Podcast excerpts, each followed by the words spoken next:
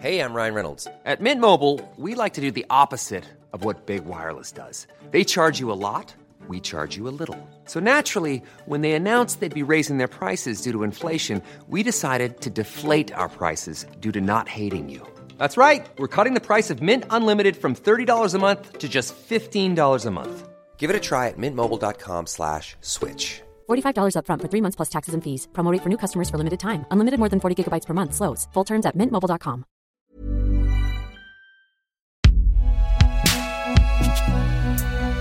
Et si jamais tu te demandes, c'est fait par Binge Audio. Coupé. Très bien. Euh, Jean-Marie Oui. Voilà. Merci. Donc on change de, euh, on change de position sur la caméra B. Euh, c'était, euh, je sais pas, il y avait- une sorte d'évidence. Moi, je sais pas, on est arrivé ici le premier jour. Ça a été très, pu- on- il y avait une pudeur, c'était incroyable, c'est que on s'est tous retrouvés naturellement et facilement. Tu vois, il y a- tu vois, c'est vrai, il n'y a pas eu de grande embrassade. Ah super, on se retrouve. Non, non, c'était facile. On y retournait quoi. Et c'était évident. Il y avait une évidence quoi. Voilà, ça a été aussi simple que ça. Allez les amis, il faudra avoir terminé ça. Et on a encore deux plans derrière. Allons-y. Et action. Je voulais te parler de quelque chose. Au sujet de Nino. Je sais plus quoi faire. Parle-lui. Elle ne m'écoute pas. C'est la première fois de ma vie que je me retrouve carrément impuissant à, à- à aider, à protéger ma fille. Si t'as besoin de quoi que ce soit, tu sais que je suis là. hein. Je serai toujours là pour toi. Que ce soit sur les imposants plateaux des studios de la Belle de Mai, à quelques rues de la gare de Marseille-Saint-Charles, ou dans les appartements loués dans la ville pour créer les intérieurs des personnages, on sent effectivement une sorte de tranquillité, de simplicité, à l'image de ce que décrivait à l'instant le comédien Stéphane Hénon, qui incarne dans la série le personnage de Jean-Paul Bauer depuis 2007.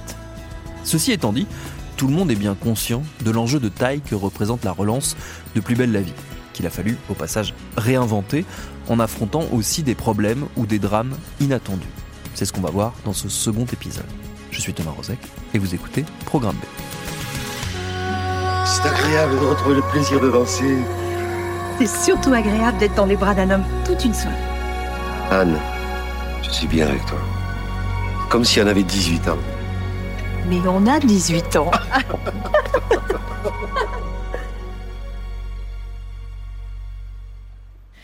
C'est une série qui est vieille, qui est super, mais il faut, euh, quitte à s'interrompre, il faut recommencer sur une page blanche la manière d'organiser. Clémentine Planchon, productrice. Malgré tout, attention, c'est pas du tout ce qui était avant, c'était pas bien, il faut pas le refaire. On a gardé plein de choses dont on était fiers et qu'on savait bien faire. Hum, C'est aussi Plus belle la vie qui finalement a donné les outils aux autres séries derrière. Les gens qui ont créé les autres séries quotidiennes, je trouve à peu près tous passé un moment de leur vie sur Plus belle la vie. C'est Plus belle qui a instauré un système de fabrication tel qu'il est. Après, c'est plutôt qu'on a pris ce qui marchait bien et on a essayé de modifier ce qui marchait moins bien parce que voilà, il y avait des complexités qui étaient celles d'avant et euh, qu'on n'a peut-être plus aujourd'hui. Alors on en a d'autres, hein, mais euh, mais euh, voilà, ça nous a permis quand même de, balayer un peu tout ça, de s'aérer et de se renouveler. L'i- L'idée, c'était pas qu'on revienne tous avec nos petits cartables, se remettre dans le même bureau, à la même place et on recommence. Non, justement, c'est une adaptation, on repart, donc on change beaucoup de choses.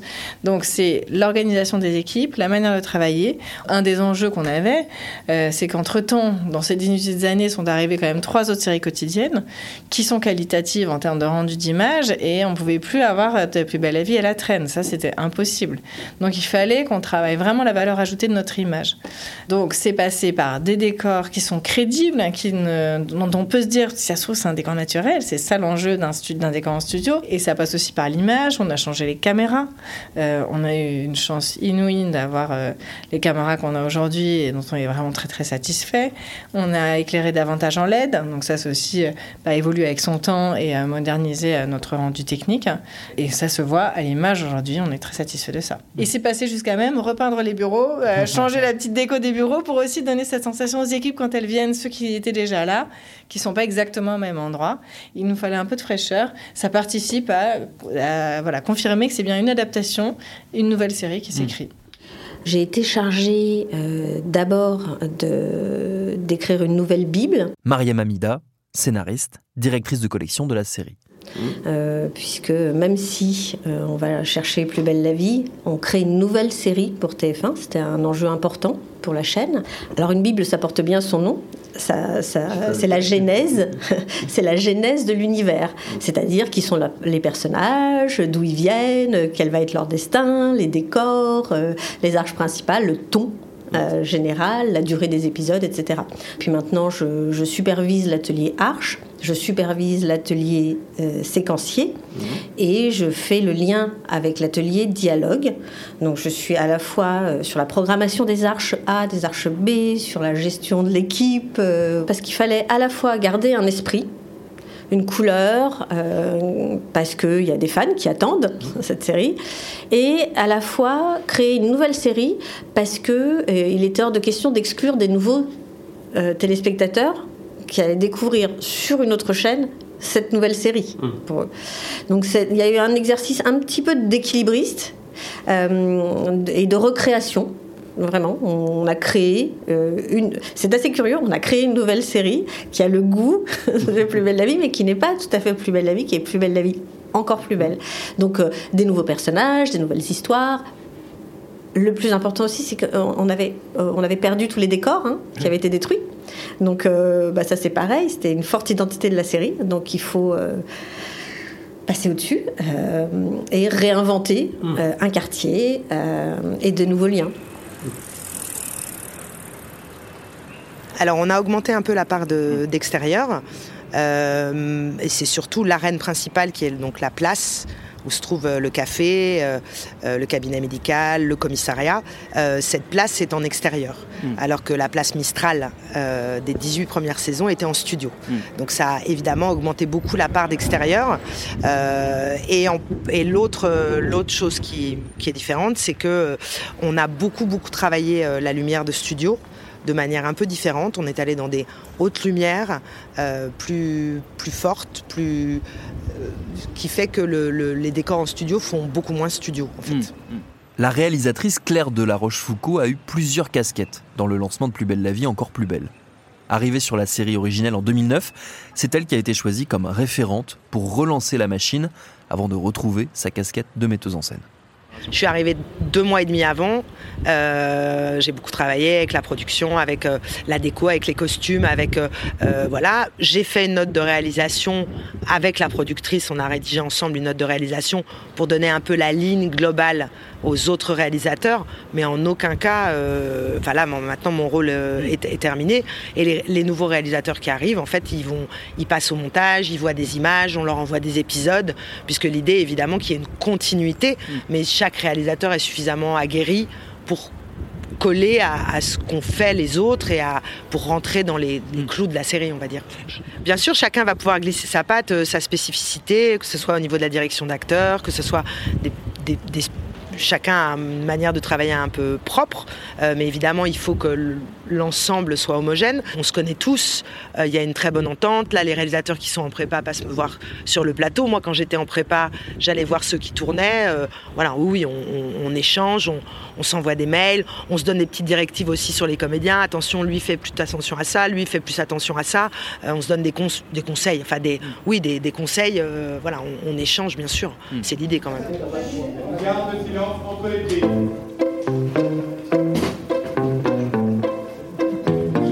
C'est, c'est, t'es pas, t'es pas dessus Loïc là. T'as pas mis la valeur. 192 sur la, sur la C, tu ne l'as pas. Il y a à peu près 150 personnes qui travaillent par jour. Clémentine Planchon, productrice. Ça inclut des auteurs, des comédiens, des gens qui travaillent dans les bureaux, qui font la- le lien entre toutes les équipes, la coordination, mais la coordination, ça va de la logistique à l'administration, euh, à l'écriture, à l'artistique et au planning, en gros, et à la com, bien sûr. Ouais, voilà, merci. Quand vous voulez. On peut. Alors, le silence partout. Merci. Le. Et on a ensuite les gens des équipes de tournage. Et là, les corps de métier, c'est le réalisateur, son équipe de, mise en scène, euh, l'équipe image, donc euh, chef op, cadreur, steadicammer, assistant vidéo, l'équipe son, l'équipe accessoires, l'équipe HMC, habillage, maquillage, coiffure, c'est ce qu'on appelle l'habillage, l'équipe beauté, hein, donc euh, c'est eux qui habillent, maquillent, coiffent les comédiens. Et la régie, élément phare qui s'occupe de toute la logistique, l'intendance, les autorisations de tournage euh, et toute la déco qui est en- à la fois tournage et amont du tournage, puisqu'ils anticipent eux les demandes pour préparer nos décors. On a du mal à imaginer qu'il existe des coins de paradis comme ça.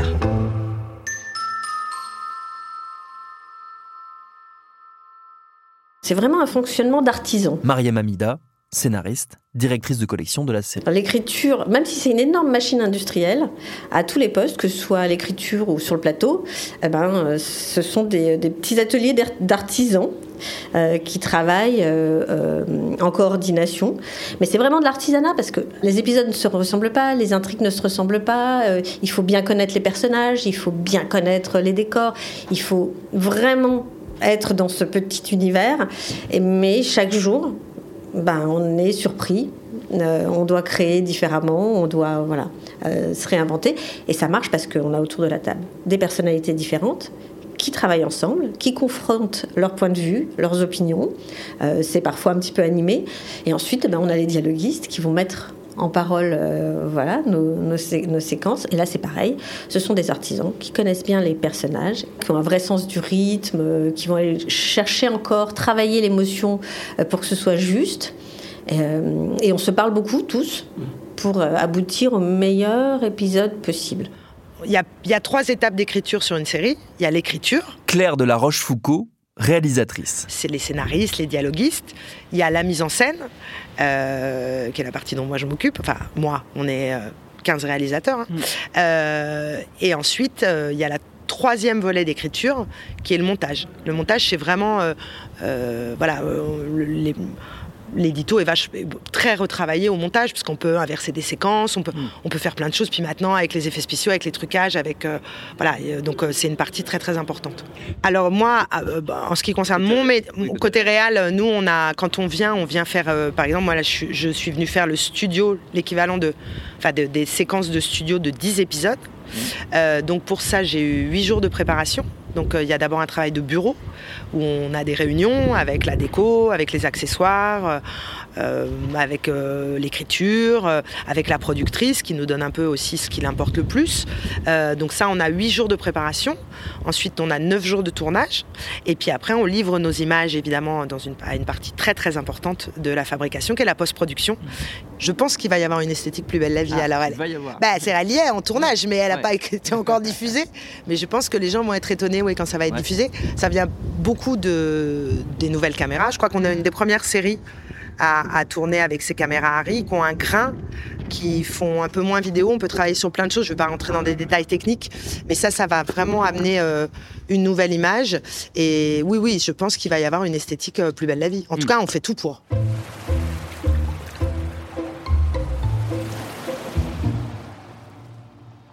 Si l'image, la lumière, les décors changent pas mal la donne, les fans de l'ancienne version ne seront pas totalement perdus, puisqu'ils retrouveront pas mal de situations et de visages connus. Mais il y a un visage, malheureusement, qui n'en fera pas partie. C'est celui de Marwan Bereni. Le comédien, arrivé sur la série en 2009, devait être un des personnages centraux de la nouvelle version. Mais à l'été 2023, son destin a basculé. Au mois d'août, on le soupçonne d'être impliqué dans un grave accident de la route. La gendarmerie le recherche. Il est introuvable. Sa famille appelle à l'aide, fait publier des lettres dans la presse l'invitant à donner signe de vie. Hélas, son corps est finalement retrouvé à la mi-octobre. Il aurait visiblement mis fin à ses jours. Le choc est grand chez ses proches, chez les spectateurs et dans les équipes de Plus belle la vie. Oui, ça a été euh, épouvantable. Mariam Amida, scénariste, directrice de collection de la série. Euh, Au-delà de, l'émotion de perdre quelqu'un de, formidable, si jeune et dans des circonstances aussi euh, sombres, euh, oui, ça a pas mal bousculé parce que Marwan interprétait Abdel, un personnage extrêmement important. Donc il a fallu rejouer les cartes parce qu'il était avec Barbara, personnage aussi emblématique. Il venait d'avoir un enfant dans la série, donc oui, on s'est beaucoup posé la question de comment on allait faire pour de respecter ce personnage, Mm. hein, parce qu'on peut pas juste le faire sortir comme ça et puis euh, on oublie. C'est même pas respectueux pour Marwan en fait, parce qu'il a beaucoup donné à la série. Il faisait partie de la famille Plus belle la vie, mais au-delà, je crois qu'il est vraiment entré dans des familles françaises. euh, voilà, il fait partie du euh, c'est un meilleur ami, c'est un frère, c'est euh, euh, quelqu'un qu'on aime, euh, qui accompagne. donc oui, c'est ce sont des c'est plus qu'un personnage.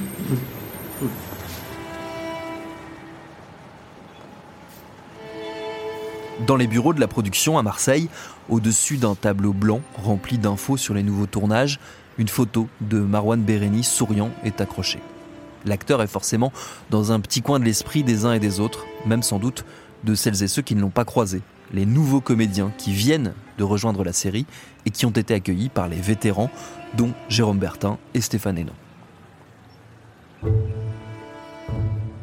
Ça renouvelle. Je veux dire, on va avoir Une fraîcheur, quoi. Voilà, juste, c'est des nouvelles aventures avec des nouveaux personnages euh, avec qui euh, ça s'est tout de suite très bien passé. Et d'ailleurs, la plupart nous ont dit, bah, c'est incroyable d'être accueillis comme on l'est. Et ça, je pense que c'est aussi une des traditions ouais. de Plus belle la vie.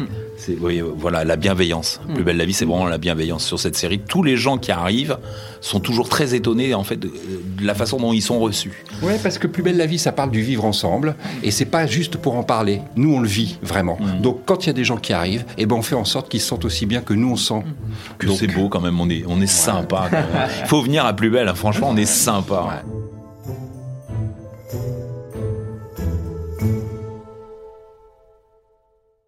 On a créé pas mal de personnages vingtenaires. Mariam Amida, scénariste, directrice de collection de la série. Ça nous intéressait beaucoup d'avoir euh, de jeunes étudiants et de jeunes travailleurs parce que euh, ils représentent euh, euh, un- des personnages qu'on n'a pas beaucoup explo- explorés, pas beaucoup exploités. Et j'aime assez l'idée d'aller euh, euh, voilà, chercher des sujets autour de ces jeunes étudiants dont on a beaucoup parlé et qui traversent pas mal de difficultés, de ces jeunes travailleurs qui regardent le travail, l'avenir euh, très différemment d'il y a 20 ans.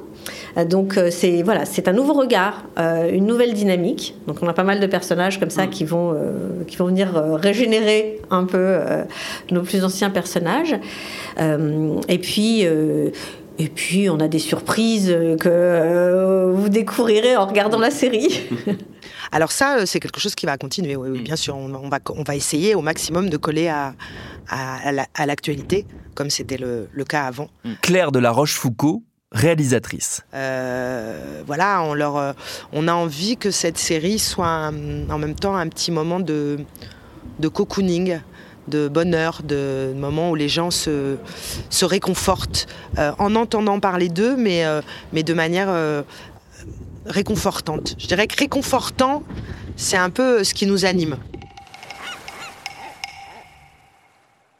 On veut continuer à traiter les sujets de société.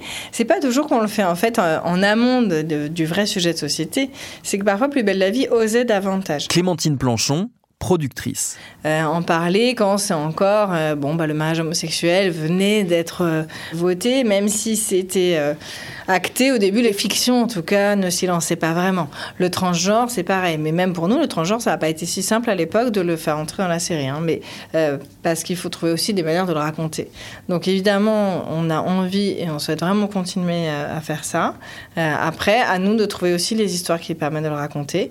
Mais il y a une vie je pense qu'il y a une vraie demande aussi de la part de TF1 parce que c'est moins. on- maintenant qu'ils ont trois séries quotidiennes, c'est important qu'elles se démarquent les unes des autres. Et ça, ça peut être aussi un point sur lequel on va essayer de continuer à se démarquer. On a toujours à la fois des, des purs sujets de société, puis des, euh, des sujets comme ça qui traversent de toute façon toutes les époques. Claire de la Rochefoucauld, réalisatrice. Euh, on a envie d'aller beaucoup vers des sujets euh, sur les femmes. On va parler de la charge mentale, euh, on va parler du consentement, on va parler euh, voilà, de, de sujets qui sont dans l'air du temps, dans toutes les générations. C'est le sel parce que ça permet justement de discuter, de créer. bah voilà, dans la discussion, on a qui sont d'accord, pas d'accord. voilà, nous, notre- on essaye d'être assez équilibré dans les points de vue, mais voilà, on va continuer euh, de venir gratter un peu les sujets de société euh, sans, sans restriction. Enfin, je veux dire, c'est euh, c'est notre identité. Je peux m'incruster? Ouais, vas-y.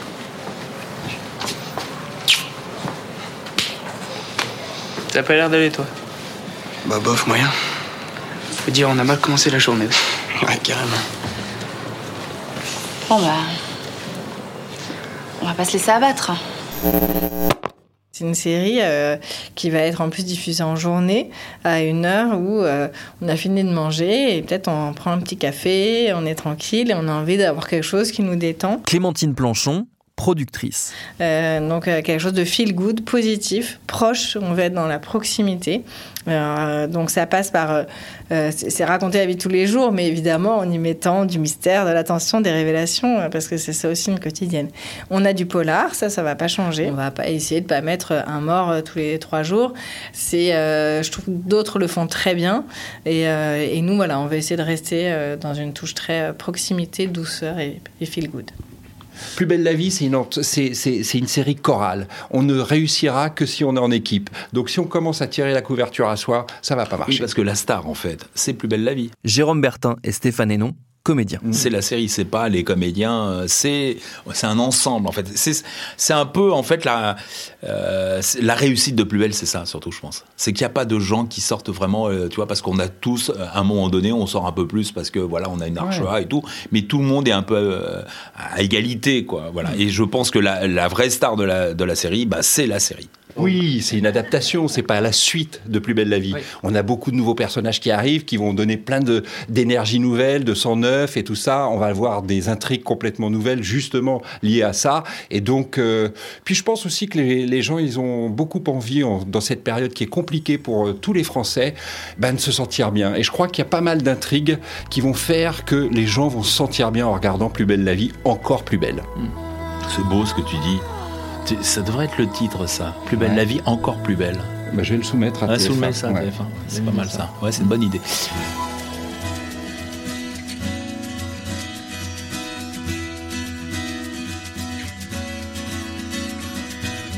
Merci aux équipes de Newen Studio et de Plus Belle la Vie, encore plus belle pour leur accueil chaleureux. Merci à Claire de la Rochefoucauld, Clémentine Planchon, Mariam Amida, Stéphane Hénon et Jérôme Bertin pour leur temps et leurs réponses. Merci tout particulièrement à Élise Florio et Gersande Faccini Caranoni qui ont grandement facilité le tournage de ces deux épisodes de Programme B, un podcast de Binge Audio préparé par Charlotte Bex, réalisé par Paul Berthiaud.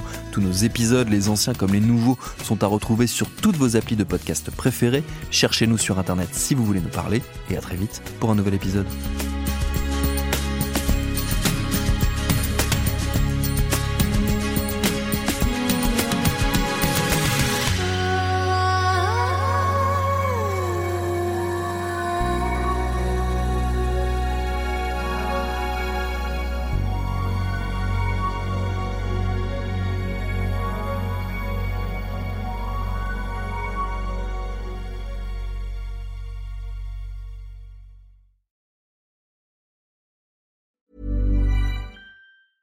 Mom deserves the best, and there's no better place to shop for Mother's Day than Whole Foods Market. They're your destination for unbeatable savings, from premium gifts to show-stopping flowers and irresistible desserts. Start by saving 33% with Prime on all body care and candles. Then get a 15-stem bunch of tulips for just $9.99 each with Prime. Round out Mom's menu with festive rosé, irresistible berry chantilly cake, and more special treats. Come celebrate Mother's Day at Whole Foods Market.